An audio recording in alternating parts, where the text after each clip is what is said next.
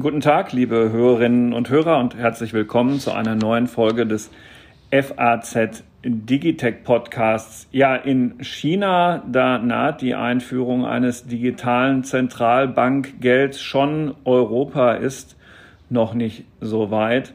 Aber die EZB, die Europäische Zentralbank, hat längst auch damit begonnen, in einem Projekt eine Kryptowährung zu testen, einführen zu wollen, einen digitalen Euro mit all seinen Vorteilen, ja, und wahrscheinlich auch mit dem einen oder anderen Nachteil. Darüber wollen wir reden mit einem echten Fachmann mit dem Chef des schon 1852 als Banknoten- und Wertpapierdruckerei gegründeten Unternehmens Giesecke und Devrient aus München.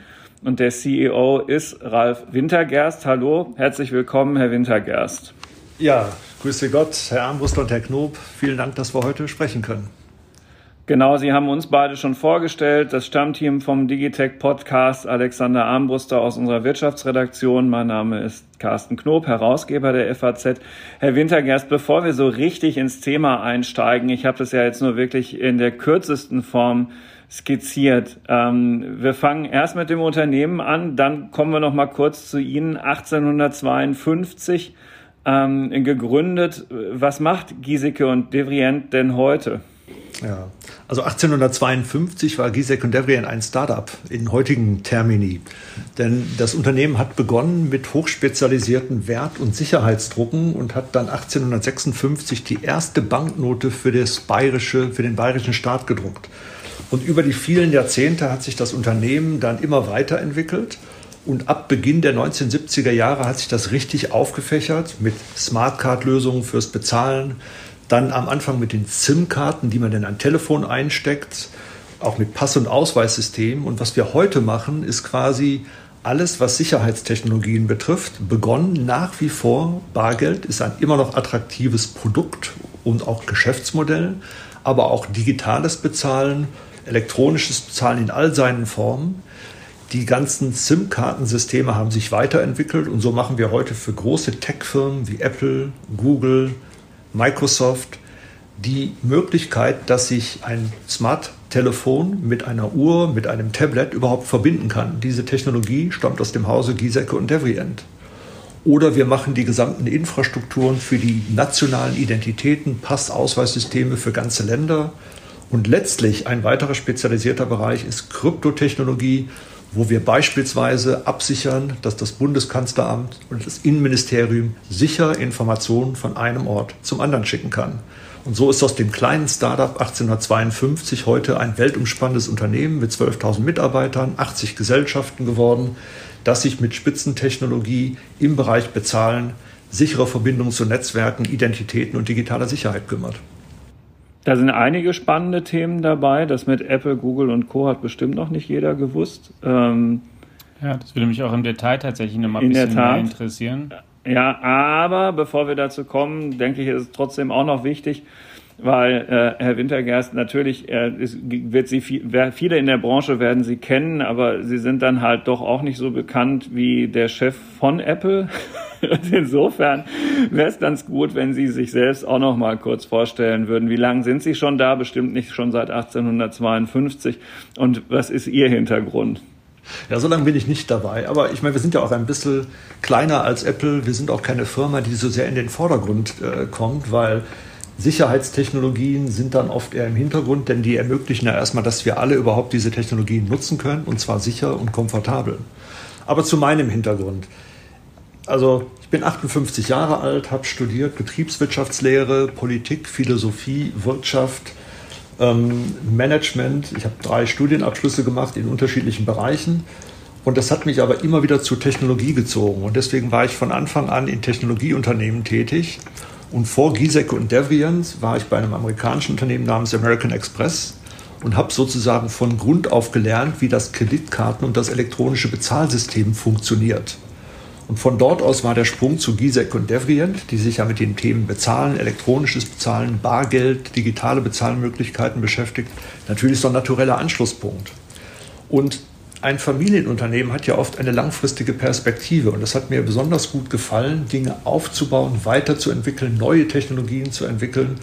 Und so habe ich über die Jahre verschiedene Funktionen gemacht, bis hin vom Bargeld, elektronisches Bezahlen, die ganzen Kryptotechnologien mitgeholfen aufzubauen, weiterzuentwickeln und bin dann vor vier Jahren zum CEO des Unternehmens ernannt worden. Und es macht mir eine große Freude, mit einem wirklich hervorragenden Team dieses Unternehmen weiterzuentwickeln.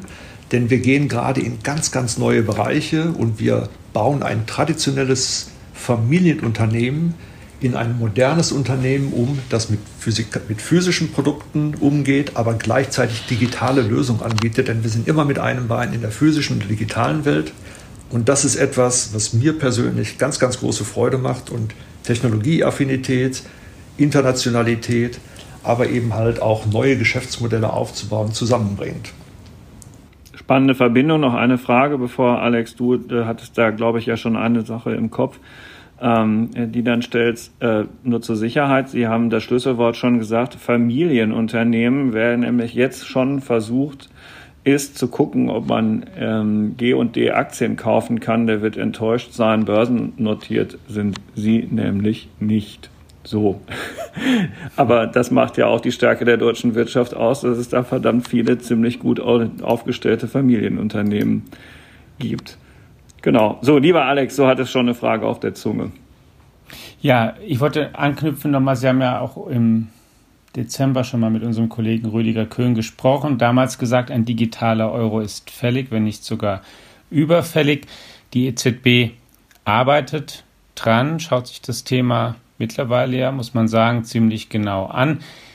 Wie ist das denn ähm, aus Ihrer Sicht eigentlich richtig? Da gibt es ja ganz verschiedene Möglichkeiten, wie man das machen kann geht Gründlichkeit vor Schnelligkeit, geht Schnelligkeit vor Gründlichkeit, weil man eigentlich auf jeden Fall der Erste sein muss, sonst etabliert eben jemand anderes den Standard. Ja, ja, Sie haben zwei Schlagworte genannt, Gründlichkeit und Schnelligkeit. Und meine These wäre, wir müssen versuchen, das zu verknüpfen. Denn die digitale Welt läuft ja sehr, sehr viel schneller als die analoge Welt. Und in der digitalen Welt ist es wichtig, auch schnell voranzukommen, erste Tests und erste Prüfungen zu machen. Gleichzeitig reden wir aber hier über ein offizielles Mittel zum Bezahlen, nämlich eine Währung. Und eine Währung braucht Gründlichkeit nicht nur in Technologie, Sicherheit und Umgang, sondern auch in der Regulierung, weil er das heutige Bargeld sehr stark auf einem formalen Charakter aufsetzt. Es ist auch gesetzlich hinterlegt, es ist offiziell abgestützt, deswegen kann man auch immer sicher sein, dass es gültig ist. Und das Gleiche soll ja für eine digitale Währung gelten. Deswegen müssen Schnelligkeit und Gründlichkeit verknüpft werden. Wie genau können Sie da einen Beitrag leisten? Na, wir entwickeln die Technologien dafür. Wie, wie kommen wir überhaupt darauf, dazu Technologien zu entwickeln? Also erstmal haben wir ja über unser Geschäft im traditionellen Bezahlen, also das Herstellen von Bargeld oder wie wir die Zentralbanken unterstützen, den Bargeldkreislauf überhaupt intakt zu halten. Also heute setzt quasi jede Zentralbank weltweit unsere Technologie ein, um das Bargeld, was im Umlauf ist, zu überprüfen, ob es echt ist, ob es wieder umlauffähig ist. Gleichzeitig mhm. sind wir sehr gut unterwegs in den Bereichen elektronisches und digitales Bezahlen und wissen von daher, wie diese Welten ticken. Und deswegen haben wir Leute aus verschiedensten Unternehmenbereichen zusammengezogen, die jetzt die Protokolle und die Algorithmen entwickeln, auf dessen Basis ein digitaler Euro hergestellt werden kann und in die Verteilung gebracht werden kann. Ja, interessiert mich nämlich noch ein bisschen auch im, im Detail, was Sie da für Leute haben und wie Sie das machen. Denn Sie haben gerade schon gesagt, das Überprüfen von Bargeld und dem Bargeldumlauf. Es ist ja bei einem sozusagen echten Digitalgeld und damit ist auch, um das gleich nochmal vorwegzunehmen, nicht gemeint, das digitale Geld, was es heute schon gibt. Also wer jetzt daran denkt, dass er eben Online-Banking macht und natürlich heute schon ganz viel Zahlungen über das äh, Internet abwickelt, darum geht es bei dem digitalen Zentralbankgeld so nicht. Da geht es eher darum, dass ähm, vielleicht die EZB eine eigene Blockchain aufbaut, die Basis ist oder der Standard ist, auf dem dann wirklich ähm, ja, echte digitale Euro gehandelt werden. Und zwar einfach, indem ich Ihnen zum Beispiel einen Euro schicken kann, so wie ich Ihnen heute einen Euro aus meinem Portemonnaie nehmen kann und in Ihr Portemonnaie können Sie den dann reinpacken und dann haben Sie ihn und ich habe ihn definitiv nicht mehr. Was haben Sie da für Leute und wie, wie, wie funktioniert das vom Protokoll, von dem Sie auch schon gesprochen haben? Ja. ja, Sie hatten einen wichtigen Punkt angesprochen, nämlich die Definition, was ist eigentlich ein digitaler Euro? Und Sie haben recht, es ist nicht einfach nur ein Mittel oder ein weiteres Mittel zum Bezahlen. Es ist im Kern die offizielle Währung, die wir haben und die wir heute als Banknoten kennen, nur in digitaler Form. Was braucht man für Fähigkeiten, um einen digitalen Euro oder eine digitale Währung überhaupt zu entwickeln? Also zum einen braucht es ein Verständnis, wie überhaupt Zentralbanken funktionieren weil ohne das weiß man gar nicht, wo die Anforderungen liegen. Der zweite Punkt, den man braucht, ist, man muss wissen, wie man das eigentlich überhaupt implementieren möchte. Beispielsweise ist ein EZB-Verfahren hochgekommen durch Befragung der Bürger in Europa, dass Sicherheit und Anonymität ganz oben stehen. Ergo braucht man Fähigkeiten und Leute, die wissen, wie Absicherung von elektronischen Transaktionen oder elektronischer Kommunikation überhaupt funktioniert. Also somit Leute im Bereich von Kryptotechnologie und Verschlüsselung, um überhaupt diese Dinge zu entwickeln. Und damit sind sie sehr stark im Bereich von Systemtechnologie, von äh, Softwarearchitekturen, von Protokollen, die Standards festlegen. Und diese Leute, die haben wir in den verschiedensten Geschäftsbereichen von G&D und ziehen die gerade zusammen, haben die in eine eigene Einheit gebracht, die sich nur um das Herstellen dieser einzelnen Elemente einer digitalen Währung kümmern. Eins dieser Elemente ist beispielsweise die digitale Geldfabrik.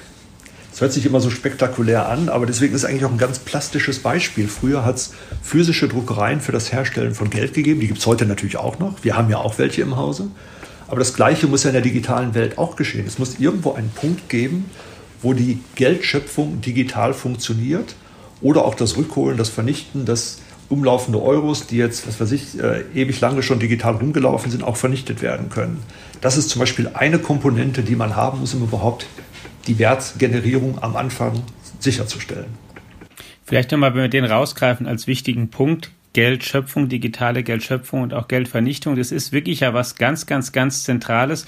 Die Hörer, die hier auch schon die Episoden gehört haben, in denen wir mal ausführlich über den Bitcoin diskutiert haben, da ist es ja so, dass die Bitcoin-Menge im ursprünglichen Protokoll von Satoshi Nakamoto, wer auch immer sich dahinter verbirgt, ja festgelegt wurde. Es wird maximal 21 Millionen Bitcoin geben. Bei einem digitalen Euro, den die EZB mal einführt, oder einem digitalen Dollar, den die Fed einführt, ist vermutlich der Weg, den man geht, wie Sie gerade skizziert haben, man kann diese Menge ja nicht im Vorhinein festlegen. Sie muss irgendwie in der Lage sein, sich mit der Größe der Wirtschaft zu verändern, damit wir weder zu hohe Inflation noch zu hohe Deflation bekommen. Genau. Und das wäre auch wichtig, dass die Zentralbank genau diesen Aspekt sehr gründlich bearbeitet, wie diese Geldschöpfung dann funktioniert aber die Zentralbanken haben ja die Erfahrung durch die Bargeldschöpfung oder die Geldschöpfung überhaupt, mhm. wenn sie dann über die Geschäftsbanken laufen. Und nach unserem Modell, was wir stützen, ist, dass eine Zentralbank nach wie vor die Kontrolle darüber hat, über die Geldpolitik. Es ist ja auch interessant, Bitcoin ist ja genau deswegen entstanden im Jahr 2009, weil in 2008 die Finanzkrise war und ein sehr hohes ja. Misstrauen in die Finanzinstitute oder das Finanzwesen dann entstanden ist. Und dann glaubte man, man müsse etwas haben, was völlig außerhalb dieser Regulierung ist. Und ich glaube, dass das ja. grundlegend nicht richtig ist, weil was offiziell ist, was Geld, was Werte betrifft, müssen geschützt werden. Es muss eine Sicherheitsinfrastruktur werden. Und damit sie für uns als Konsumenten überhaupt noch greifbar werden und auch kontrollierbar sind und nicht im Wert schwanken, so wie das die Kryptowährungen tun, braucht es eine Stütze. Und so würde eine Zentralbank dann nicht die Menge festlegen, sondern nach dem Bedarf und nach den Ermessen der Zentralbank dann das Geld herausgeben und schöpfen, beziehungsweise produzieren, eben digital. Ja, weil ich glaube, das ist auch nochmal ein, ein wichtiger Punkt, den ich, den ich auch so teile. Zumindest würde mir auch schwerfallen, es mir anders vorzustellen. Also das ist ein, dass die Zentralbank die, die Hoheit über das Geld hat oder die Staaten zumindest heute in der westlichen Welt und gut, in China ist es natürlich auch so, ist schlicht und einfach ein ziemlich zentrales Element unseres Wirtschaftssystems. Wenn man da rangeht, das muss man immer dazu sagen, und es gibt ja gerade aus dieser Kryptobewegung Leute, die eben genau wie Sie jetzt gerade das skizziert haben, die auch sagen, ja, wir müssen davon unabhängiger werden.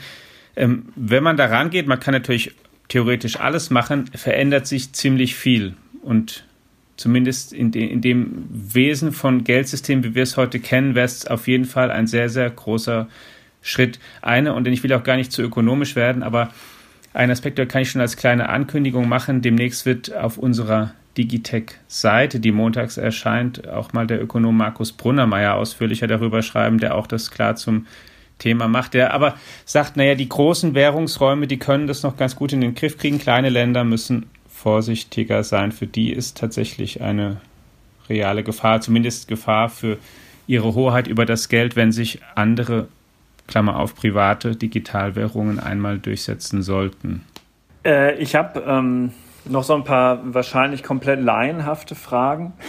Aber es, es kann ja sein, dass dem einen Neues, oder an, ne? ja genau, ist erstens nichts Neues, ne, kennt man ja, aber ich habe äh, immer so ein bisschen das Gefühl, dass vielleicht der eine oder andere zuhört, dem es vielleicht dann doch ein bisschen ähnlich geht. Also jetzt ist die EZB aber nun mal eben nicht für eine kleine Inselrepublik zuständig, genau. sondern ähm, der, der Euro ähm, ist eine ganz schön große Weltwährung und der funktioniert ja auch äh, sozusagen in seinen Inner Workings ganz wunderbar. Also das, das, der ganze Zahlungsverkehr funktioniert wunderbar. Und ich habe hier auch keinerlei Einschränkungen in Europa, was das digitale Bezahlen äh, angeht. Also auch jetzt schon nicht, wo es diesen digitalen Euro noch nicht gibt. Es gibt diverse Anbieter, die es mir ermöglichen, auf unterschiedlichsten Wegen kontaktlos mein Geld loszuwerden. Ich kann äh, Geld mit PayPal von jetzt auf gleich überall hin überweisen. Und ähm, wo liegt jetzt für mich als ähm, ja, Normalverbraucher der Vorteil, wenn eine Zentralbank einen digitalen Euro einführt? Ja, ja also erstmal ist der digitale Euro eine Ergänzung unseres Geldsystems und unserer, unserer Bezahlmöglichkeiten. Und der digitale Euro gibt uns die Möglichkeit, auch in der digitalen Welt anonym, schnell und sicher zu bezahlen. Also er verbindet sozusagen die Vorteile des Bargeldes mit der Schnelligkeit und der Bequemlichkeit von digitalen Bezahlmöglichkeiten. Also das Stichwort ist Anonymität. Die habe ich natürlich bis jetzt bei den elektronischen Zahlungsmöglichkeiten, die mir zurzeit zur Verfügung stehen, nicht richtig. Das ist richtig, ja. Da ist alles ja. tracebar und alles hinterlässt eine Spur. Ja, aber warum sollte eine Zentralbank wollen, dass äh, der vielleicht aus äh, der Sicht äh, von Leuten, die Dinge steuern und überwachen müssen, größte Vorteil, nämlich das Ende der Anonymität, ähm, äh, dann tatsächlich dann doch wieder auflebt und dieser Vorteil des Bargelds weiter existiert. Warum sollte eine Zentralbank das wollen? Nun erstmal vielleicht, weil sie die Bürger befragt, äh, denn die EZB hat etwas ganz Tolles gemacht aus meiner Sicht. Sie hat ein sogenanntes Konsultationsverfahren eingeleitet und Bürger befragt, was denen denn wichtig wäre an einer digitalen Währung. Und heraus kamen diese zwei Aspekte Anonymität und Sicherheit. Und genau das stellen jetzt auch in den letzten Berichten die neuen Berichterstattungen der EZB immer wieder hervor. Und technologisch ist das auch möglich, dass man auch anonym bezahlt. Und ich frage jetzt mal umgekehrt, warum sollte es denn nicht möglich sein, Anonymität im Bezahlen zu bewahren. Also man muss ja auch gar nicht für alles eine Spur hinterlassen. Warum ist es von Interesse, dass man alles und jedes weiß? Ja, also ich fände es im höchsten Maße sympathisch, aber ich glaube, mein Finanzamt findet das andere sympathisch. Aber das Finanzamt ist ja nicht die Zentralbank. die sind ja getrennt. Und die EZB, und das ist ja der Vorteil auch an Europa, ist ja ein übergreifendes Institut über alle europäischen Staaten und hütet die europäische Währung und hat damit den Auftrag, ein europäisches Währungssystem, also ein, den, den digitalen Euro zu bauen. Das ist durchaus mal ein Vorteil in Europa, dass wir eine starke Zentralbank haben, die jetzt anschaut und die diese Inputs auch von ihren Bürgern abholt. Also ich würde mal sagen, dass der, der europäische Geist hier auch zu etwas zu fordern, wie Anonymisierung, wie Sicherheit, ganz oben steht und wir das auch erfüllen können. Und die Technologie, möchte ich dazu sagen, gibt es auch her. Das ist möglich.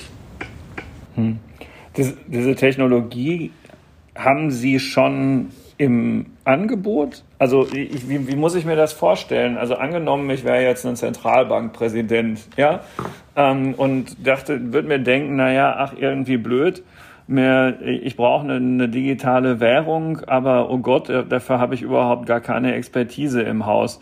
Rufe ich dann bei Ihnen an und sage, ich, können Sie mir helfen? Ich, so, so wie andere Leute ein Office-Paket von Microsoft mieten oder kaufen. Ich, ich möchte gern von Ihnen jetzt gerne die Technologie für so eine Währung haben oder wie stellt man sich das vor?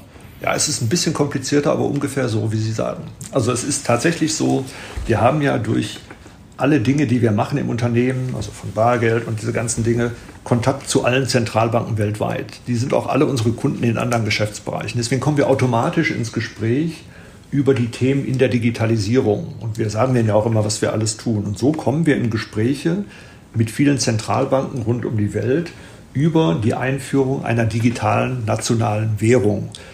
Manche sind weiter vorgeschritten, manche brauchen noch ein wenig, aber die letzte Studie hat gesagt, ähm, ich muss ich nur überlegen, wo sie her war. Ich habe das jetzt nicht leider im Kopf, aber dass mittlerweile fast 90 Prozent aller Zentralbanken weltweit sich damit befassen. Das heißt natürlich noch nicht, dass alle das einführen werden, aber das Thema ist hochaktuell in der Zentralbankwelt. Und alle machen sich Gedanken, wie sie das, was wir ganz am Anfang haben, wie sie Gründlichkeit und Schnelligkeit übereinander kriegen, in der Bewegung, hier ein moderneres, weiteres Angebot zu schaffen einer digitalen Währung. Haben Sie schon mit Frau Lagarde telefoniert darüber? Persönlich habe ich nicht mit ihr telefoniert, aber wir sind mit der EZB im Kontakt.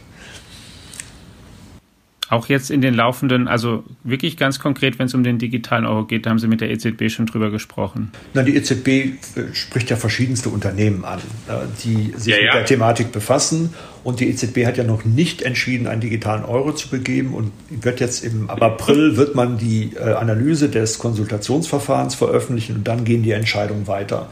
Aber man ist natürlich im Gespräch. Wir haben ja auch andere Gespräche mit der EZB über die Herstellung des Euro, über die Prüfung des Euros im Euroraum. Also da sind wir ja ohnehin laufend in Kontakt. Aber Sie hatten gefragt, ob wir da jetzt Angebote haben. Ja, wir haben schon Technologiekomponenten fertig, testen die auch momentan. Und das ist so ein bisschen wie, wie soll man sagen, wie Henne und Ei. Bevor die Währungen nicht begeben sind, kann man sie nicht implementieren. Und was nicht implementiert ist, ist dann noch nicht in der Praxis geprüft. Und das ist eine Bewegung vorwärts. Also wir als Unternehmen gehen gerade in Vorleistung. Wir bauen also unser nächstes Startup gerade, was wir auch voll finanzieren mit den Leuten, die wir da drin haben und entwickeln diese Technologien. Und wir gehen davon aus, dass wir im Laufe des Jahres 2021 auch ganz konkrete Tests fahren werden mit Zentralbanken, wie das dann in der Praxis aussieht.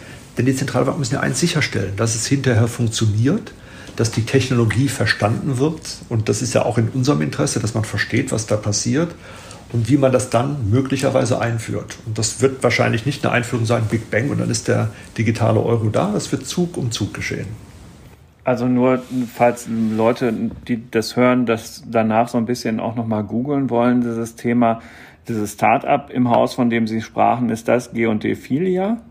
Das ist G&D Filia, ja. Also die, die hm, okay. rechtliche Einheit heißt G&D Advance 52 wir sind 1857, 1852 gegründet mhm. worden, Advanced 52, der nächste Schritt für G&D.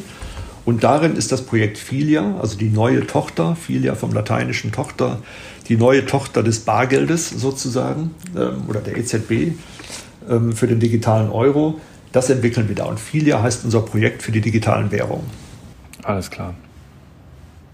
Wie nehmen Sie denn zum Beispiel Facebook und Libra, beziehungsweise mittlerweile heißt es ja Diem und auch in einer anderen Form war. Muss die EZB deswegen besonders viel Gas geben, weil es, ähm, weil sonst Facebook kommt? Oder machen die mit dem Diem mittlerweile doch was, was ähm, irgendwie was anderes ist und was sie ein bisschen gelassener hält? Ja, ich glaube, die Zentralbanken weltweit, nicht nur die EZB, schauen natürlich, wie sich die digitale Welt entwickelt. Und die entwickelt sich ja sehr rasant vor. Und ich glaube, alle haben wahrgenommen, dass es ein digitales Gegenangebot auf der Zentralbankseite geben muss. Und das ist wieder der Punkt zwischen Gründlichkeit und Geschwindigkeit. Da versuchen jetzt gerade die Zentralbanken ihren besten Weg zu finden. Aber es ist auch eine Reaktion auf die Kryptowährung. Es ist auch eine Reaktion auf Länder, die schon fortgeschrittener sind im Bereich der digitalen Währung, wie zum Beispiel China. Und es ist natürlich auf die jüngsten Ankündigungen der großen Tech-Firmen, hier aktiver zu werden, auch eine Reaktion. Also ich würde sagen, das bedingt sich alles ein bisschen miteinander. Die Technologie, die Sie einsetzen, kommt die aus Deutschland und Frankreich, Österreich, also aus Europa? Oder brauchen Sie dazu auch ähm, amerikanische, chinesische, asiatische, andere asiatische Zulieferer, die großen Tech-Unternehmen. Ich frage das deswegen, weil das natürlich auch so ein, in der Diskussion jetzt gerade wichtig ist, dass wir diese Technologie mehr oder weniger souverän oder alleine beherrschen. Also dass wir eben alleine in der Lage sind, unsere Zentral, unser digitales Zentralbankgeld zu erschaffen, zu verwalten und fortzuentwickeln. Und pathetisch gesagt, dass uns nicht jemand den digitalen Geldhahn zudrehen kann eines Tages. Ja, also wir entwickeln die komplette digitale Technologie für ein digitales Bargeld hier in Deutschland mit den Experten, die wir mhm. haben. Die Experten gibt es auch, die finden wir auch und wir glauben auch, dass wir das äh, schaffen, hier in Deutschland zu entwickeln. Wir werden dafür keine andere Technologie aus anderen Kontinenten einsetzen. Und den Punkt der digitalen Souveränität, den würde ich vollkommen unterstreichen. Wir sind natürlich auch dabei, Patente hier anzumelden, um auch einen Schutz zu erzeugen.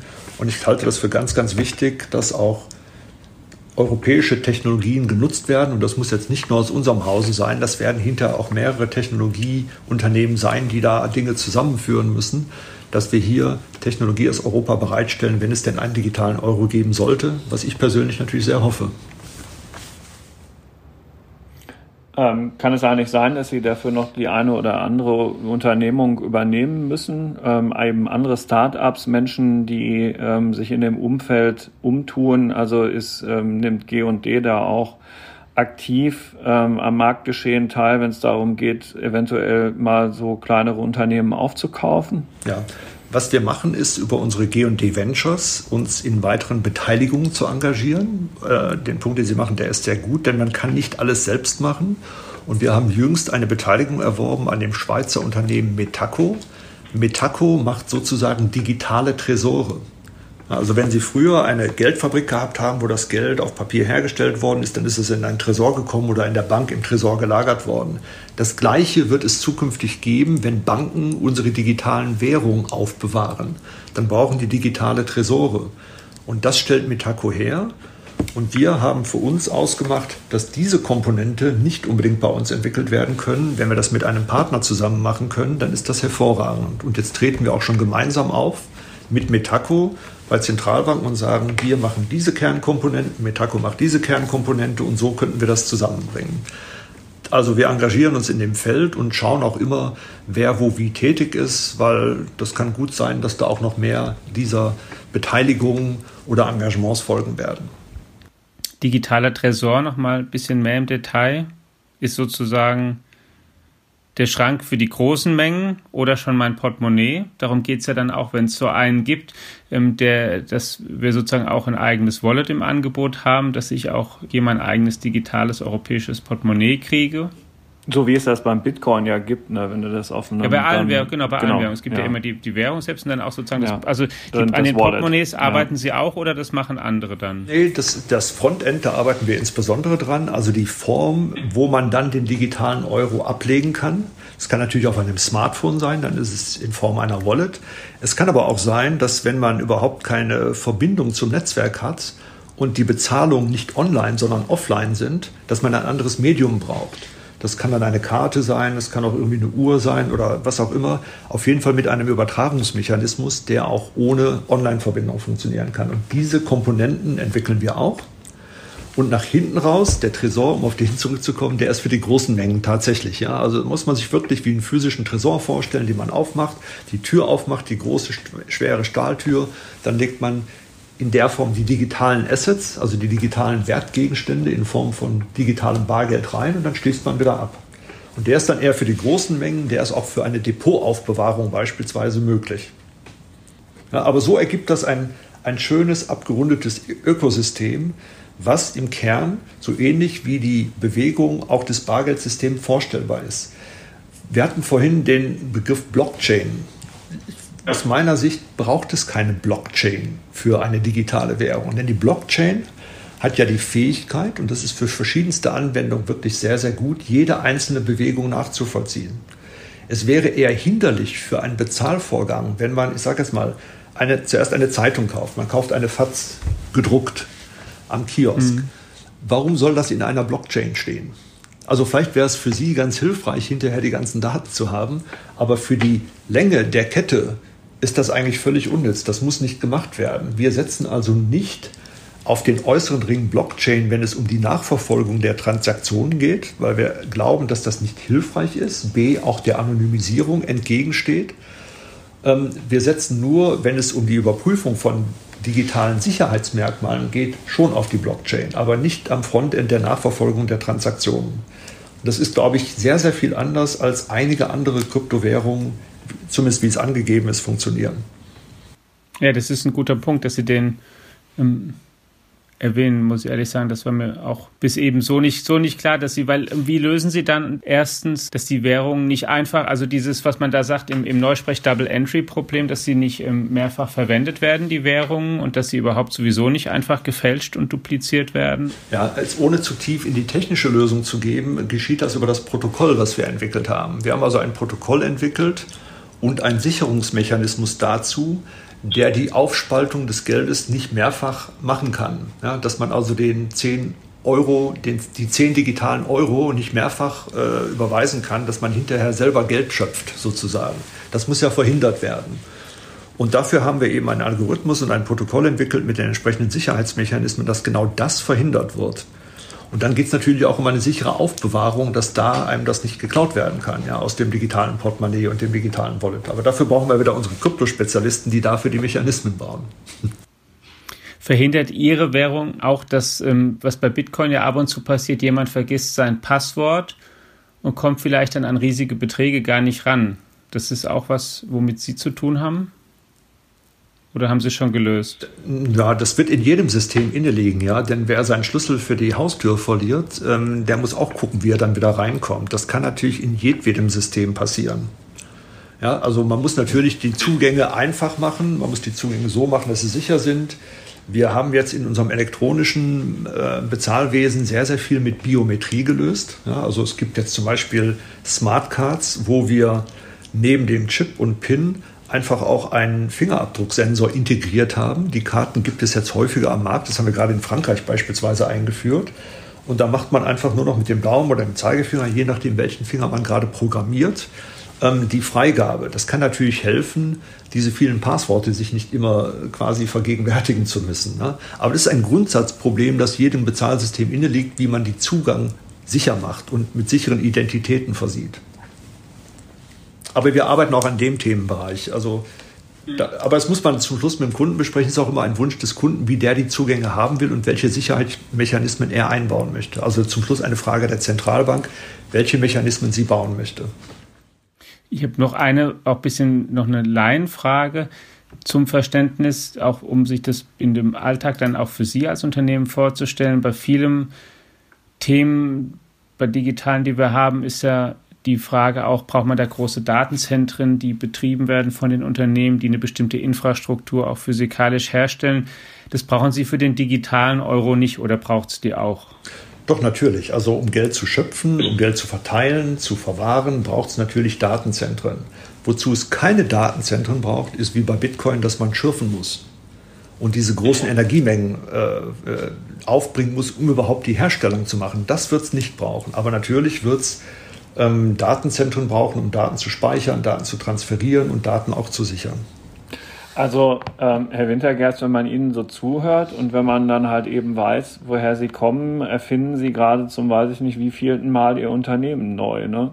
Also, wir hatten ja eingangs darüber gesprochen, dass Sie, klar, von der, von der Banknotendruckerei her kommen, längst ein umfassendes Hightech-Sicherheitsunternehmen geworden sind und trotzdem ist es ja so, eben diese Banknote, möglicherweise hat sie ja keine große Zukunft mehr vor sich. Insofern sehr konsequent jetzt auf dieses digitale Geld zu setzen, aber das setzt so ein Unternehmen natürlich schon auch ganz schön unter Stress. Wie, wie managen Sie denn diesen permanenten Wandel, dem Sie da unterworfen sind? Ja, Sie haben recht, wir machen das nicht zum ersten Mal. Also das eigene Kannibalisieren von Produkten. Ähm, die, unsere These ist einfach, wir machen es lieber selber, bevor es jemand anders mit uns macht. Der Weg ist heilsamer, auch wenn er stressig ist, bevor wir dann ganz weg sind. Ja, das möchte man ja gar nicht. Und deswegen beginnen wir diese Themen eigentlich relativ früh. Deswegen haben wir auch, wir sind ja schon einige Zeit am Arbeiten mit diesem digitalen Euro oder mit diesen digitalen Währungen sind wir, glaube ich, auch ganz gut vorwärts gekommen. Und das ist aber nicht das erste Mal, dass wir das machen. Aber ich hätte trotzdem noch eine These zum Bargeld, ähm, denn wir sind ja nach wie vor in diesem Geschäft tätig. Aus unserer Sicht wird das Bargeld nicht schnell verschwinden und wir haben auch genügend Zahlen, Daten und Fakten dafür, denn auch in der Corona-Krise ist die Nachfrage nach Bargeld gestiegen, nicht gefallen. Und wir sehen das natürlich weltweit, weil es viele Räume, regionale Räume gibt in dieser Welt, wo die digitale Infrastruktur vollkommen unterentwickelt ist. Und ich halte es für fast eine Utopie, dass überall alles digital werden wird. Wir müssen uns also für eine Welt rüsten, die auch beides kann. Und zudem gibt es ja immer noch die Gefahr, dass der digitale Stecker irgendwann mal gezogen wird und ausfällt. Und dann müssen wir in der Lage sein zu bezahlen. Was übrigens auch Aufgabe der EZB oder der Bundesbank ist, einen Zahlungsverkehr zu jeder Zeit sicherzustellen. Deswegen wird Bargeld nicht so schnell abgestellt werden, auch wenn das sehr, sehr oft gesagt wird. Aber beides wird uns vorwärts bringen, denn ich glaube, zum, zukünftig haben wir dann das Bargeld, aber auch den digitalen Euro bei uns. Ich glaube auch, dass es lange nicht so schnell geht, wie es manchmal vorhergesagt wird. Ich glaube aber auch, dass der langfristige Trend schon dahin geht und dass man dann einfach auch was haben muss. Dass man dann was haben muss, was es ermöglicht, wenn ich jetzt das Beispiel nehme, dass ich morgens zum Bäcker gehe und kaufe dort einfach fünf Brötchen oder sowas. Und ich sage dem Bäcker, natürlich muss ich nicht sagen, wie ich heiße, und ich nehme einfach danach ein Geldstück aus meinem Portemonnaie und lege das Geldstück da auf den Kassentisch und dann nimmt er das, tut es in die Kasse und ich kriege die Brötchen. Und ohne dass es über irgendeinen dritten Intermediär geht, der das aufzeichnet oder genehmigen muss, das funktioniert. Und dieses, dieses Prozedere, das glaube ich, das wird auch digital funktionieren müssen, weil die Leute es aus Bequemlichkeit wahrscheinlich wollen irgendwann und weil sie eben zugleich diese Anonymität halt wollen. Ich kann eben dieses Einkaufen zum Beispiel erledigen, ohne dass ich ganz viel von mir sagen muss, sondern ich mache es einfach. Ich nehme einfach ein Geldstück und ich habe dann eben mein digitales Portemonnaie und nehme ein digitales Geld und lege es auf die digitale Kasse und der Kauf findet trotzdem statt, ohne dass da ist niemand dazwischen geschaltet, von dem ich nachher auch irgendwie, was weiß ich, vielleicht abhänge, dass er das machen kann. Ja, was Sie so schön beschreiben, ist, glaube ich, mit eines der Zukunftsszenarien, dass es nicht nur Bezahlvorgänge gibt, die über ein Konto laufen. Ja, also unser Konto ja, genau. dient ja quasi für die Kreditkarte, für die Banküberweisung und viele andere Instrumente. Aber es wird äh, das die sogenannte Account-based Bezahlverfahren. Es wird auch sogenannte Value-based Bezahlvorgänge geben, wo nur der genau. Wert übertragen wird und es wird eine Kombination geben aus diesen beiden Bezahlvorgängen in der Zukunft, auch in der digitalen Welt. Das macht auch das System effizient, denn warum sollen zwei Euro über unser Bankkonto immer gehen? Es geht aus meiner Sicht auch einfacher. Es gibt ein Land, muss man ganz klar sagen, was da sehr große Fortschritte macht, das ist China, die schon ein sehr großes Ökosystem an account-basierenden Verfahren haben und jetzt an sogenannten Value-based Verfahren haben. Und die mischen das schon ganz geschickt, weil natürlich schon sehr, sehr viel dort auch auf den Wochenmärkten beispielsweise digitalisiert ist. Aber das sind alles wertbasierende Übertragungen und nicht mehr kontobasierende Übertragungen. Und ich glaube, dass das auch in Europa sehr, sehr helfen kann, die Digitalisierung voranzutreiben.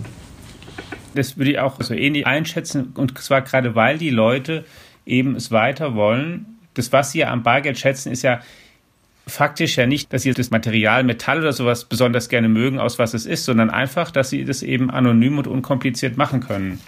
Ja, und das ist eigentlich auch die, die Wert, das Wertversprechen, was mit so einem digitalen Euro kommt.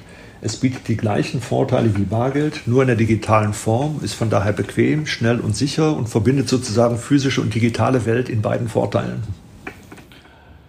Ja, ich bin zufrieden, habe viel gelernt heute. Äh, Alex, hast du noch eine Frage? Ich sage vielen Dank, finde das sehr, sehr spannend und sollten wir in jedem Fall auch wieder aufgreifen, die ähm, wie soll ich sagen, die Angelegenheit entwickelt sich ja weiter und es ist mit Sicherheit nicht das letzte Mal, dass wir darüber gesprochen haben. Genau, es ist ein Start-up im 1852 gegründeten Unternehmen Giesecke und Derient. Wir haben mit dem Vorstandsvorsitzenden Ralf Wintergerst gesprochen. Herr Wintergerst, Sie sind sich sicher, das Bargeld lebt noch lange und trotzdem tun Sie alles für die Einführung eines digitalen Zentralbankgelds. Das passt zusammen und hat viel damit zu tun. Das ist ganz schön ist, wenn man beim Bezahlen auch anonym bleiben kann in der Zukunft. Vielen Dank, lieber Herr Wintergerst, für Ihre Zeit. Vielen Dank, liebe Hörerinnen und Hörer, fürs Zuhören. Alle weiteren Informationen rund um den technischen Wandel jederzeit in unserer FAZ Digitech App. Der Podcast und alle seine Folgen sind da natürlich auch drin. Die App finden Sie in allen App Stores ähm, auf Ihrem Handy kostenlos zum Download. Vielen Dank und eine schöne Woche. Tschüss.